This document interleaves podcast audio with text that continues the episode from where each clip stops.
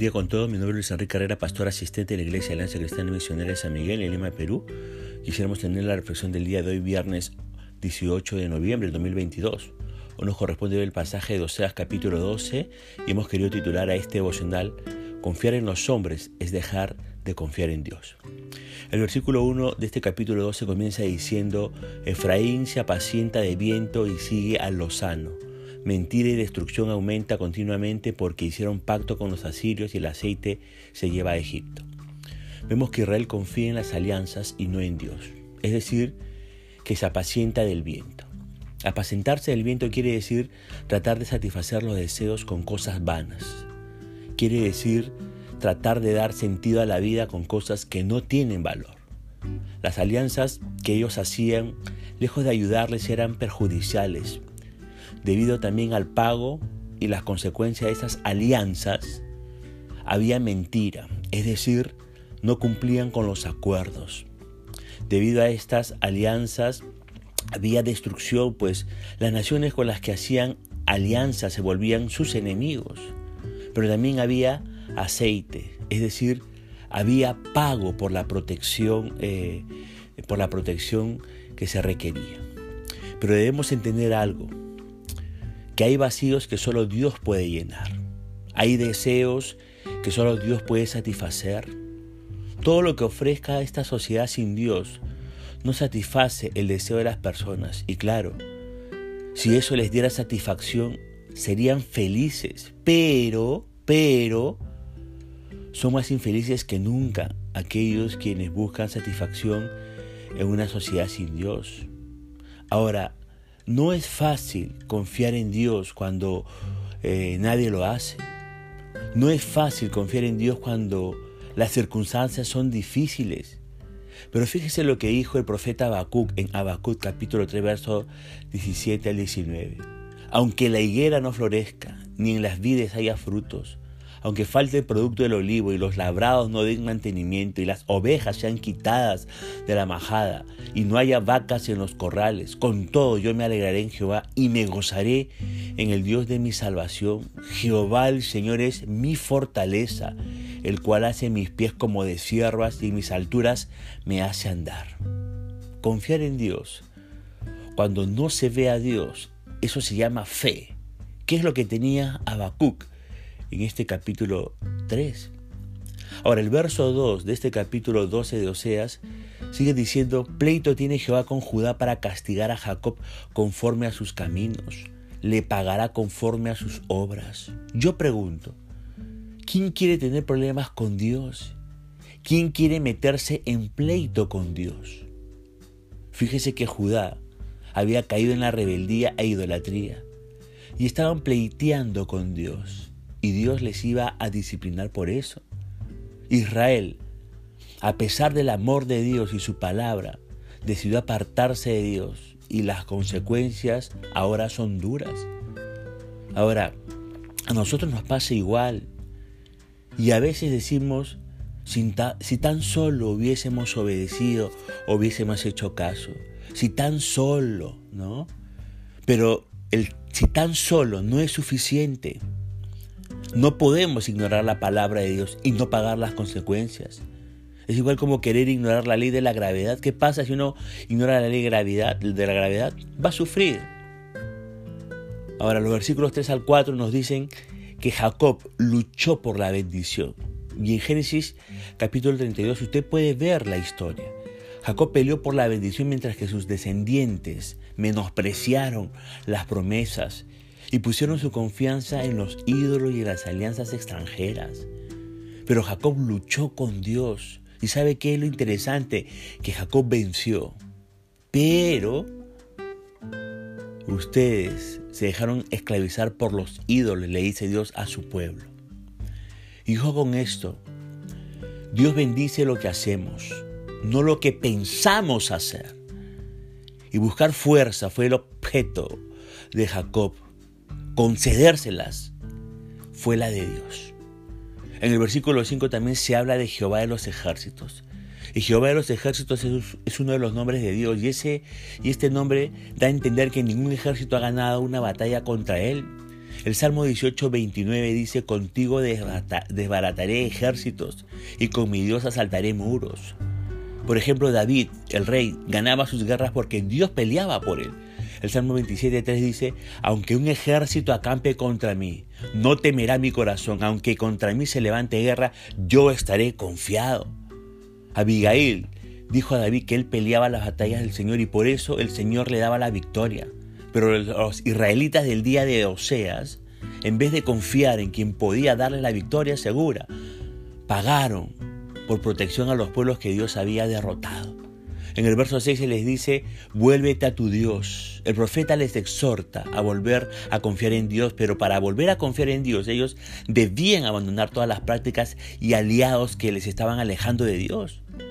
Dios en este verso 6 les está concediendo una segunda oportunidad. Y escúcheme por favor, Dios es el Dios de la segunda oportunidad. Si nos, equivocamos en la vida como se equivocó Jonás, el, apóstol Pedro y el patriarca Jacob, Dios no nos dice con un solo error quedas eliminado. No. Al contrario, Dios nos dice, está bien, te equivocaste, arrepiéntete de ese error, confiésalo, afrontalo, levántate, sigue adelante. Es decir, no es hora de que nos rindamos, es hora de que volvamos a comenzar. Y para que se haga la voluntad de Dios en nosotros, tenemos que aprovechar cada nueva oportunidad volviendo a comenzar. Así que no nos quedemos simplemente sentados como si no hubiera nada que hacer. Volvamos a comenzar. Por eso le pregunto, ¿qué le impide volver a Dios si usted se encuentra alejado del Señor o se encuentra su corazón apartado del corazón de Dios? ¿Siente ese fuego que sentía al principio que conoció usted al Señor? Venga a Cristo nuevamente. Los versos 7 al 9 nos hablan del peligro de la avaricia. En el verso 7 vemos cómo se hacen tramposos. Al estar lejos de Dios en sus negocios se habían vuelto engañadores, tramposos. En su búsqueda de autosuficiencia, de poder, de dinero, Israel había perdido su identidad. Ahora es igual que las naciones cananeas. Es rico por sus propios miedos, pero todos sus esfuerzos no serán suficientes para borrar el pecado que ha cometido. Ni todo eso le dará la satisfacción que tanto anhelaban, porque toda la riqueza que obtuvieron, que tuvieron fue mal habida. Y escúcheme por favor, la avaricia es un pecado que me hace su esclavo y me aleja de lo que realmente me puede satisfacer. Interiorice eso. En el verso 8 ellos dicen, soy rico y nadie podrá decirme nada. Ellos decían, no importa lo que dicen los profetas, igual tengo dinero y no necesito su mensaje. Mire, el que tiene dinero por lo general piensa que puede hacer cosas y no sufrir las consecuencias. Puede comprar un juez, un abogado o a cualquier persona, pero sabe que no pueden comprar a Dios. El rico no puede usar su dinero para salvar su alma, ni tener prosperidad económica. Es evidencia de que usted es espiritual Ojo con eso. Jesús le habla a la iglesia a la Odisea y le dice en Apocalipsis 3.1, porque en Apocalipsis 3:17, porque tú dices, yo soy rico y me he enriquecido y ninguna cosa tengo necesidad, y no sabes que tú eres un desventurado, miserable, pobre, ciego y desnudo. ¿Qué los llevó a la tibieza a esta iglesia? Autosuficiencia en primer lugar. El percibirse con riqueza eh, y prosperidad el decir no tengo ninguna necesidad. Ellos creían que le hacían un favor a Dios al, hacerse llamar cristianos. No nos hace falta nada, lo tenemos todo, ellos decían. No dependían de Dios, sino de las bendiciones que Dios le había dado. Pero yo pregunto, ¿cómo ve Dios el éxito que ellos presumían? No sabes, le dice Jesús. No tenían percepción espiritual. Estaban ciegos, eran desventurados, miserables, pobres, ciegos, desnudos. Su aparente triunfo era su más terrible fracaso. Se habían engañado a sí mismo. Y ojo con esto, mucho mejor es la pobreza con honestidad que las riquezas adquiridas por medio del pecado. Y hoy en día adquieren dinero, riquezas, posesiones, a costa de mucho pecado en su vida. Arrepiéntase de eso usted que me escucha. En el verso 10 Dios les dice, les advertí de muchas maneras. Dios no solo les había dado su amor, sino que también se había revelado por medio de los profetas quienes instruyeron al pueblo con la palabra. Lamentablemente el pueblo hizo caso omiso a las instrucciones de Dios. Y nadie puede decir que Dios no se les ha revelado hoy en día. Nadie puede decir hoy en día no lo sabía.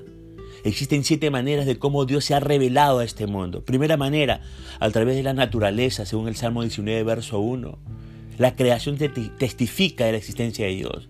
Segunda manera de cómo Dios se ha revelado, a través de la conciencia, según Romanos 2, 15. Nuestro código moral revela la existencia de Dios.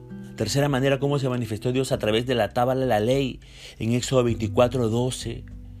Los diez mandamientos revelan la existencia de Dios. Cuarta manera de cómo Dios se reveló a, toda la humanidad a través de Cristo mismo, según Juan 1.14. Cristo revela la existencia más tangible de la, existencia de Dios. En siguiente lugar, a través de las escrituras, según Romanos 15.4. El testimonio de la Biblia revela la existencia de Dios. Sexto lugar, la ley en el corazón, según Hebreos 8.10. Dios ha escrito en nuestros corazones su ley. Y en último lugar, en séptimo lugar, Dios ha revelado a través de los cristianos, según 2 Corintios capítulo 3, verso 2. La vida de los cristianos evidencia la existencia de Dios. Y Romanos 1.20 va a decir, porque las cosas invisibles de Él, su eterno poder y deidad, se hacen claramente visibles desde la creación del mundo, siendo entendidas por medio de las cosas hechas, de modo que no tienen excusa. Dios se ha revelado a la humanidad de muchas maneras, así que el hombre no tiene excusa para decir nunca lo supe, no me lo dijeron. Pero ¿qué hizo el hombre con el mensaje de Dios? El verso 11 dice que no escucharon, no valoraron las instrucciones de Dios. Dios les había dado más que suficiente enseñanza, pero no hicieron caso a las enseñanzas. Más bien se desviaron a la idolatría. Ahora, estudiar la palabra de Dios no es un mero pasatiempo del cristiano. Se estudia y se quiere saber más. ¿Por qué? Porque se quiere vivir para Dios. El hecho de estudiar y no vivir para Dios, según lo que dice la Escritura, me hace un hipócrita.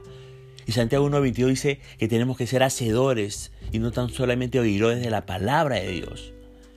El verso 12, este capítulo 12 de Osea, nos dice también que Jacob estuvo dispuesto a renunciar todo por su esposa.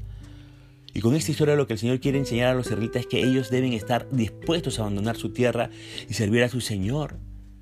El verso 13 de este capítulo 12 de Osea nos dice que los israelitas fueron guiados por un profeta. Dios cuando los sacó de Egipto les guió por medio de Moisés. Y este hombre es considerado para los, por los judíos como el más grande de sus líderes. Y hasta estaban orgullosos de él. Pero no es solo estar orgullosos de nuestros antepasados, sino seguir sus pasos. Ellos no tenían excusa para decir que no tenían buenos líderes. Y a pesar de eso se desviaron. Y Dios en medio de un liderazgo corrupto levanta y levanta hombres que aman su palabra Ahí usted recuerda a Samuel, a David, a Isaías, a Jeremías, a Josías. Y el verso 14 termina diciendo que Efraín ha provocado a Dios con amargura. Efraín lastimó el corazón de Dios con la idolatría. Cambiaron a Dios por dioses que ellos crearon y adoptaron de las otras naciones. En su dolor, Dios les va a disciplinar. Y al que más duele la disciplina es al que disciplina, no al disciplinado. Usted no quiere castigar a su hijo, pero tiene que hacerlo para qué? para que se vuelva del mal camino. Y esa es la última opción.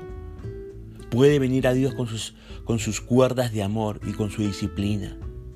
Dios juzga el pecado porque Dios es santo. Dios aborrece el pecado porque el pecado nos aleja a Él y nos advierte de las consecuencias del pecado por el dolor que nos causa. Ellos iban a cosechar lo que han sembrado. Concluimos diciendo, maldito es el que confía en el hombre, dice Dios. Hay que luchar por las bendiciones como lo hizo Jacob.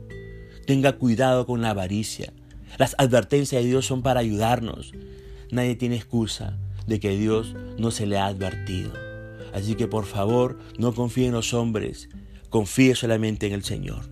Punto final para devocional del día de hoy, diciendo que la gracia y misericordia de Dios sea sobre su propia vida conmigo será Dios mente hasta una nueva oportunidad. Que el Señor le bendiga.